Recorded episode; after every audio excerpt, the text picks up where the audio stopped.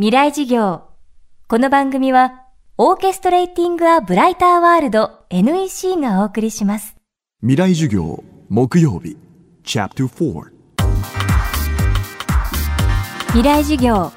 今週の講師は、ライター、編集者の早水健郎さん。メディア論や都市論、ショッピングモールや団地の研究などを専門分野に著書も多数発表しています。今週は早水さんの最新刊「東京どこに住む」をきっかけに暮らす場所としての東京について考えてきました。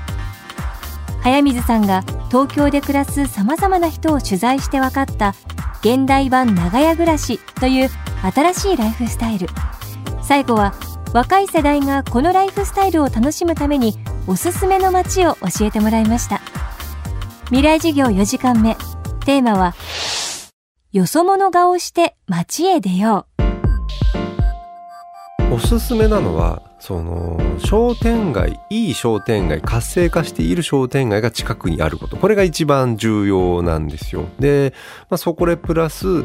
飲食店が豊富である街これが住む場所として今一番選ばれている理想的な選び方です。で初心者向けに言うとこれは中央線ですよ。中央線って高円寺みたいな街が典型ですが中央線の街、えー、大体近くに商店街がありまあガード下なんかに飲食店がある。それが混在している街そこと、えー、住宅地が非常に近接性がある、えー、これは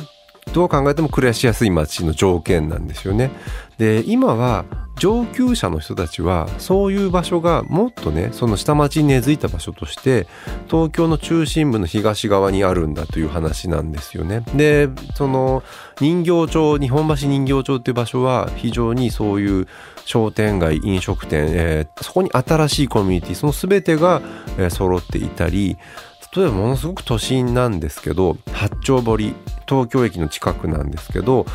もともと人が住んでるイメージがないオフィス街なんですよね。ただ今ものすごく飲食によって変わってる街でもある。えー、どういうことかというとワインバルがものすごく増えているんですよ。でそういう飲食が変わっている中で実はそこに住み始めている人たちもすごい増えている。人口上昇率高い町の一つなんですよね。そこは実はそういう飲食と生活が混在した町が実現している。上級者は今そういう場所を選びつつあるかなっていう感じですが、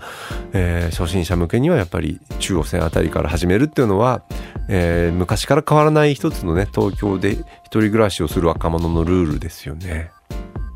いい店探すのは僕すごい得意なんですけど、えー、まず大体その街とりあえず下調べしないで街に行くのが僕は重要だと思っていてまあ2軒3軒ブラッドチェーン店ではない飲食店をに入ってみるんですよ。で、そこでお店の人と話を聞いたり、まあ9時10時ぐらいになると常連さんなんかもいてちょっと話を聞いてくれたりすると、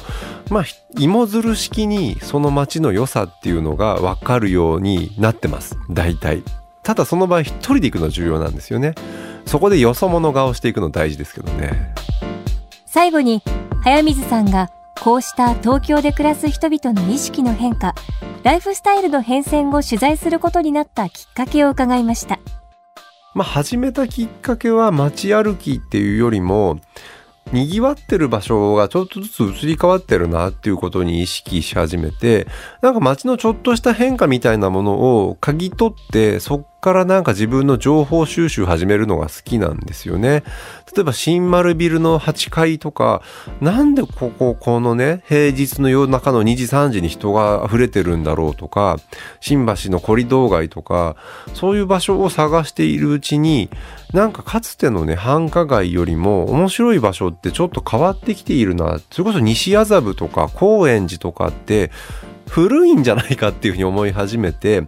もっと面白い人たちは面白い場所で飲んでるってことに、最初はそこに関心がいったんですよ。で、どうもそれを調べてるうちに、八丁堀とかで遊んでる人って、いや、実は近所だよとか、えー、みんな面白い街で遊んでる人たちって、そこの近所に住んでる人たちだったんですよ。あれなんか東京ってもっと通勤したり終電があったりって気にする街だったよねと思ったらこの人たちはとどのつまり終電を気にしない人たちなんだと思ったんですよね。で次の日朝会社に行くんですよちゃんと。それでも近くだったら2時まで遊んでても全然寝てね次の日会社行けるんですよ。でそうすると一番楽しい場所を知っている人って引っ越し上手な人だなと思ってこの人かっこいいなっていうライフスタイルをしている人たちに話を聞いているうちにそれはファッションでも、えー、何でもなく住んでる場所がかっこいいんだってことに気づいてそれでかっこいい人っていうか面白い人にどこ住んでるのっていうのをヒアリングで聞くようになって、えー、東京どこに住むっていう本の企画まで行き着くって感じですね。未来事業今日はよそ者顔をして街へ出ようをテーマにライター編集者の早水健郎さんの講義をお届けしました。今回のお話は早水さんの新刊朝日新書東京どこに住む住所格差と人生格差の中でより詳しく語られています。興味のある方はぜひチェックしてみてください。そしてこの番組はポッドキャストでも配信中です。バックナンバーもまとめて聞くことができます。アクセスは東京 FM のトップページからどうぞ。未来授業来週は社会心理学者の山岡茂之さんの授業をお届けします。